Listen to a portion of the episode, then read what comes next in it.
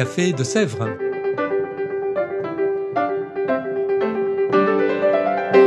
Au Café de Sèvres, on discute philosophie et théologie.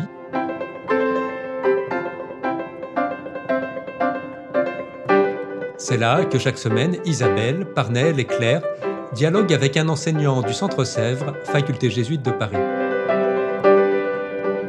L'émission d'aujourd'hui est animée par Parnell Ledaga. Chers auditeurs, chères auditrices du Café de Sèvres, bonjour à tous. Merci de nous retrouver pour un nouveau podcast. Et aujourd'hui, nous allons discuter d'un thème d'actualité, les migrations et les migrants. Et pour en parler avec nous, nous avons le plaisir et l'honneur d'accueillir le Père Jean-Marie Carrière, qui est le responsable du service jésuite des réfugiés. Père Jean-Marie, bonjour à vous. Bonjour. Voilà, vous êtes un prêtre jésuite. Vous avez été pendant un certain temps, pendant longtemps même, le directeur général de JRS France et Europe. Vous êtes aussi un ancien enseignant du Centre Sèvres. Alors, nous allons sans trop tarder aborder la question de migration, mais avant, pour un peu déblayer le terrain, pouvez-vous nous dire un peu qu'est-ce qu'est au fond un migrant et une migration? Parce qu'il y a un peu, on englobe dans ces termes pas mal de choses. On entend parler de réfugiés, demandeurs d'asile, euh, mineurs isolés et toutes ces choses. Mais qu'est-ce qu'on peut comprendre en fait par un migrant? Bon, alors ben, je vais donner les définitions, comme ça, ça sera plus simple. Bah oui. Un migrant, c'est une personne qui n'habite pas dans son lieu d'origine, qui habite ailleurs que dans son lieu d'origine depuis au moins un an. Un réfugié, c'est quelqu'un qui a fui son pays pour diverses raisons, parce qu'il ne pouvait pas y vivre, et qui a obtenu d'un autre pays une protection, donc la protection de réfugiés. Le demandeur d'asile, eh bien, c'est la même personne, mais pendant qu'elle est en train d'instruire sa demande. Quand on arrive dans un pays et qu'on demande l'asile, ça prend un certain temps, donc on est demandeur d'asile. Il y a des droits qui sont, qui sont liés à ça. Voilà, sans papier. Ah, sans papier, ça, c'est pas euh, pas une bonne expression. En France, ces gens-là, c'est des personnes en situation irrégulière. Ça veut dire qu'un étranger, quelqu'un qui n'est pas français et qui vient séjourner sur le territoire français, il doit avoir une autorisation de séjour de n'importe quel ordre. Par exemple, les touristes, ils ont des visas. Et donc, ça leur permet d'entrer en France et d'y séjourner pendant deux mois ou, un mois ou une semaine. Donc quelqu'un qui est, qui est sans papier, entre guillemets, c'est quelqu'un qui est, qui, qui, est, qui demeure sur le territoire français, mais qui n'a pas d'autorisation de séjour. Donc c'est pour ça qu'il est irrégulier. Alors on dit sans papier parce qu'effectivement il n'a pas de papier de, de séjour, mais enfin voilà. Bon, les, les, les catégories, là je donne les catégories officielles, juridiques, les catégories ça bouge beaucoup. Les figures des exilés, moi, j'appelle ces gens-là des exilés, quel que soit euh, le type de, migration qu'ils font. Alors, pour nous en France, il y a, une frange difficile, une frange de personnes qui sont difficiles, sont plutôt les primo-arrivants, parce qu'ils ont du mal à rentrer, ils ont du mal à rester, enfin, etc. Mais il y a beaucoup, quand même beaucoup, beaucoup d'étrangers qui, au bout d'un temps, sont devenus des citoyens français, c'est-à-dire ce sont des immigrés. D'accord. Alors, merci pour ces définitions. Euh, vous allez très prochainement dispenser un cours ici au Centre justement sur le thème euh, de l'immigration et des migrants. Et lorsque l'on lit un peu la brochure du cours, vous dites quelque part qu'il est imaginaire de chercher des solutions aux problèmes migratoires. Alors, je voulais vous demander, pourquoi serait-il imaginaire de chercher euh, des solutions en fait à ce, problème? Et en fait, quel est le problème de la migration et des migrants? Je suis un peu étonné d'avoir écrit ça, mais j'irai vérifier. C'est très bien, non, non, c'est très bien. En fait, c'est un cours qui va, qui va porter sur les questions difficiles ou les questions qui fâchent à propos des migrants et des migrations. Voilà. Parce, parce que imaginaire, c'est quand même un peu... Hein, et trouver des solutions, euh, quand même, ce sont des, des êtres humains. D'accord? Bon, alors c'est tout à fait important euh, de voir s'il est possible de faire quelque chose pour eux, pour soutenir leur projet, ou pour le refuser. Ça, c'est possible aussi. Je vous renvoie à la revue Projet, dont le dernier numéro, qui est sorti fin janvier ou début février, porte sur les femmes dans l'exil. Voilà, donc c'est tout à fait intéressant parce que maintenant, il y a quand même aussi beaucoup de femmes qui sont des exilés. Voilà. Alors, ceci étant, des solutions, ben, l'État en a, parce qu'il y a des politiques, des politiques au sens où il y a des stratégies par rapport à la migration. On, a une, loi qui va encore changer bientôt, mais disons, globalement, l'Europe, l'Europe, sa politique, c'est le contrôle des frontières. Voilà, donc c'est une politique plutôt euh, soupçonneuse et euh, plutôt pas tellement à sélectionner, mais disons à mettre des barrages avant qu'on puisse rentrer dans un pays pays d'Europe. Donc ça c'est au niveau de l'Europe et la France est tout à fait dans cette ligne là aussi. Ceci étant, euh, il y a un exemple tout à fait récent qui est assez intéressant, c'est que les migrations ukrainiennes, donc après la guerre, il y a quand même des 5 ou 6 millions d'Ukrainiens qui ont quitté leur pays, elles ont été très bien accueillies à la fois dans l'accueil et aussi dans les procédures juridiques pour les accueillir. Donc il y a une sorte d'hésitation. On contrôle aux frontières, mais alors quand c'est les Ukrainiens, on les accueille. D'accord. Alors, alors, mais euh, pour revenir justement sur cette question de migration, lorsque l'on consulte rapidement euh, sur par exemple les sites de l'ONU ou Amnesty, on se rend compte que l'essentiel des migrations sont généralement concentrées dans les pays qu'on appelle pays du Sud, alors pourquoi euh, la question migratoire crée-t-elle autant de polémiques ici en Europe? Parce que je le dis parce qu'on peut avoir par exemple des partis politiques qui naissent précisément à cause de l'immigration, tandis que dans les pays du Sud, où l'essentiel des migrations sont dit-on concentrées, on n'a pas l'impression qu'il y ait euh, un problème aussi immense. Comment on peut expliquer un peu euh, cette situation? Je pense que les, les questions ne sont pas moins politiques dans les pays du Sud. Bon, on peut qu'à penser à l'est du Congo, où il y a vraiment beaucoup, beaucoup de déplacés et qui sont dans des conditions très, très, très, très mauvaises. On peut penser aussi au Soudan, on peut penser aux Rohingyas en Birmanie. Voilà, tout ça, c'est quand Et bon, ben, les questions concernant ces gens-là, c'est quand même aussi des questions politiques.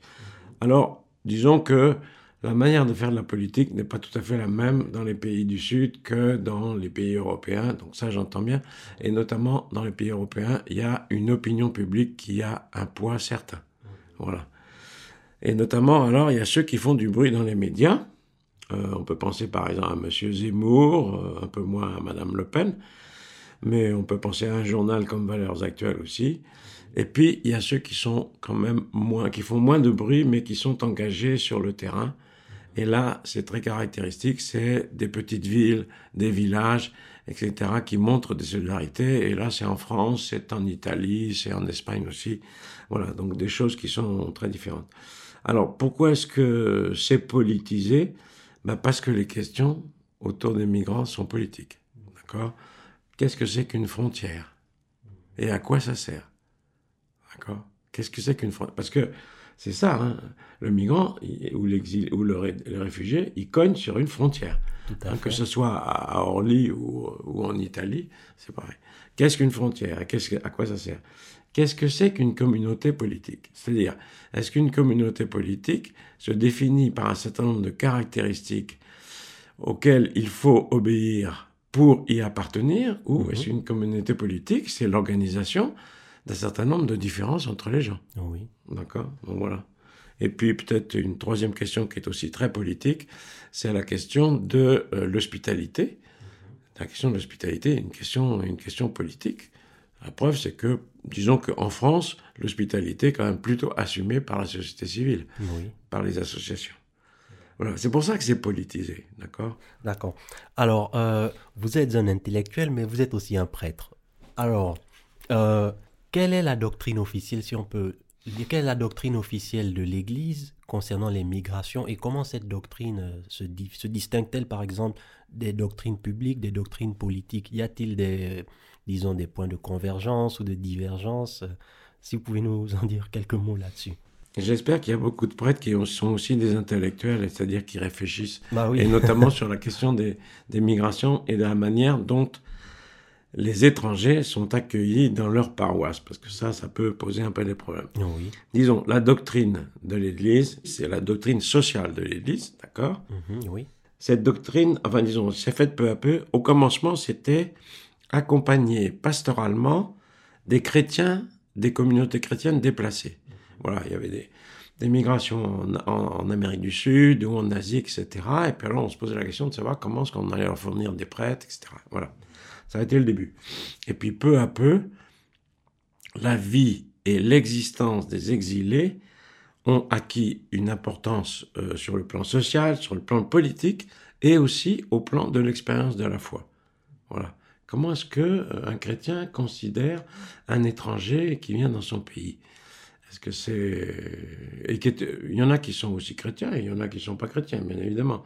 Mais euh, comment comment on le considère? Est-ce qu'on l'accueille dans la communauté? Comment enfin etc. Alors ça veut dire que la doctrine sociale de l'Église s'est développée et disons dans les 30 dernières années, enfin depuis Populorum Progressio, mhm. euh, c'est vraiment un lieu de réflexion important à l'intérieur de l'Église. Le pape François, il articule deux choses. Il articule des positions qui sont des, vraies positions politiques, politiques au sens un peu large. Hein, je veux dire, le pape s'occupe pas de faire la politique migratoire des, des, États. Mais il donne un certain nombre de choses. Et, là, il y a quatre verbes. Accueillir, protéger, promouvoir et intégrer. Ne serait-ce que accueillir et intégrer, ça, ça touche sur les politiques publiques. D'accord? Donc, il a dit des choses tout à fait...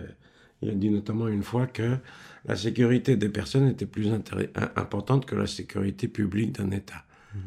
Alors ça, ça, a fait réagir pas mal d'hommes politiques.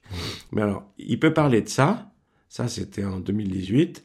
Donc le pape François parle de, l'humanité des migrants. Par exemple, il dit, les migrants, c'est pas, euh, ce ne sont pas seulement des migrants, ce sont aussi des hommes, des femmes, qui ont des désirs, qui ont, qui ont une histoire, qui ont une culture, etc. Voilà. Bon. Alors, il y a un point sur lequel la doctrine sociale de l'Église est différente de la, du droit politique international, c'est le droit à immigrer. Mhm. La Déclaration des droits de l'homme dit que toute personne a le droit de quitter son pays mhm. si elle n'arrive plus à y vivre. Mais il ne dit pas qu'elle a le droit d'entrer dans un autre pays. Voilà. Mais on pourrait penser que l'un n'exclut pas l'autre. Euh, oui, mais bon, c'est pas posé dans le droit international, donc ça veut, ça peut dire que ça, pour les cours de justice et tout ça, c'est tout à fait important. Oh d'accord. Mais ça, c'est quelque chose que l'Église défend. C'est-à-dire qu'il y a un principe d'accueil euh, de personnes dans des situations euh, où elles risquent. Alors ça pourrait être un droit à immigrer. D'accord. Alors, la question migratoire est une question importante et d'actualité. Et certains aimeraient certainement se renseigner un peu plus, s'instruire sur le sujet quel type d'ouvrage ou quels sont des auteurs en particulier que vous pourriez recommander? Il y a des auteurs. Euh, les études sur l'immigration en France sont de très bonne qualité. D'accord. Et on regrette vraiment beaucoup que les politiques ne lisent pas cette littérature. Parce que cela leur permettrait d'éviter de faire des conneries dans les manières ils prennent des décisions politiques sur les, sur les migrants. Bon, peu importe. Je vous recommande François Gémen, On a tous un ami noir, 2020. Euh, C'est très bon. Il fait le tour de toutes les questions qu'on peut se poser dans notre rapport aux migrants. À la fois au plan personnel, au plan social, au plan politique. Donc c'est, et puis c'est très facile à lire. Et c'est un très bon connaisseur. D'accord. Une personne qui connaît très très bien aussi, c'est Madame Catherine Vitol de Vanden, qui a publié plusieurs atlas des migrations, donc état des migrations. Ça, c'est très solide, cette femme-là. Elle a une grande expérience euh, sur les migrations et elle écrit de manière très claire. Et puis elle a une très bonne euh, conceptualisation. Je veux dire, c'est une femme qui réfléchit, qui est maintenant un peu, un peu émérite. Et elle vient d'écrire en 2022 un petit livre qui s'appelle Figure de l'autre, quelles ont été les perceptions des migrants en France depuis deux siècles. Voilà. Donc ça, c'est tout à fait intéressant. Ah oui, ça, ça semble vraiment intéressant. Oui, oui, non, c'est tout à fait, c'est très bien fait, puis c'est bon, c'est précis. Voilà. Sinon, tout ce que publie M. François Errand, mhm. qui est au Collège de France, un ancien directeur de la statistique, je sais pas où, à l'INSEE, euh, c'est toujours très, c'est toujours, c'est bien, c'est, très bien construit, voilà. Bon, voilà quelques auteurs. Ben merci. Et ce sont les auteurs que vous ferez aussi lire à vos étudiants durant le cours sur les migrations ah, moi, je vais citer beaucoup de choses. Puis je fais des vidéos aussi. Ah, ah bah oui, bien sûr. Bah oui. Là, c'est dommage, on passe pas des vidéos. Hein, Mais c'est une bonne idée. Et vos vidéos seront diffusées où? Quoi C'est dans le cours Ah, dans le cours. Oui, oui, j'ai pas l'intention de faire un bouquin avec des vidéos après. ok, d'accord. Oh, d'accord. Eh bien, ok d'accord. Ben sinon, merci infiniment à vous, Père Jean-Marie Carrière, d'avoir accepté notre invitation et de répondre à nos questions. Je suis tout à fait désolé d'avoir toussé tant qu'il plus, mais bon, c'est comme ça. En tout cas, merci de l'invitation. Ça m'a Merci fait plaisir. vous. Quant à vous, chers auditeurs et auditrices du Café de Sèvres, je vous remercie une fois de plus pour votre écoute et votre fidélité. Je vous donne rendez-vous dans deux semaines. D'ici là, portez-vous bien. À très bientôt.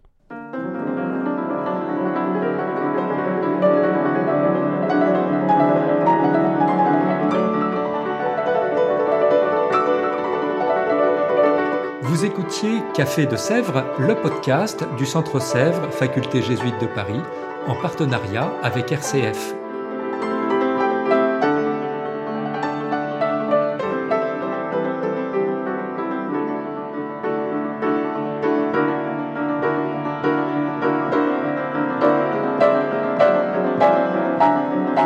Pour ne rater aucun épisode, abonnez-vous sur votre application préférée. Spotify, Deezer, Apple Podcast ou Google Podcast.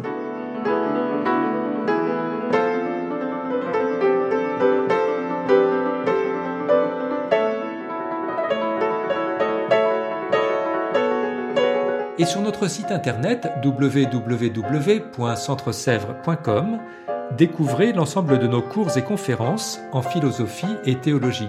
À bientôt!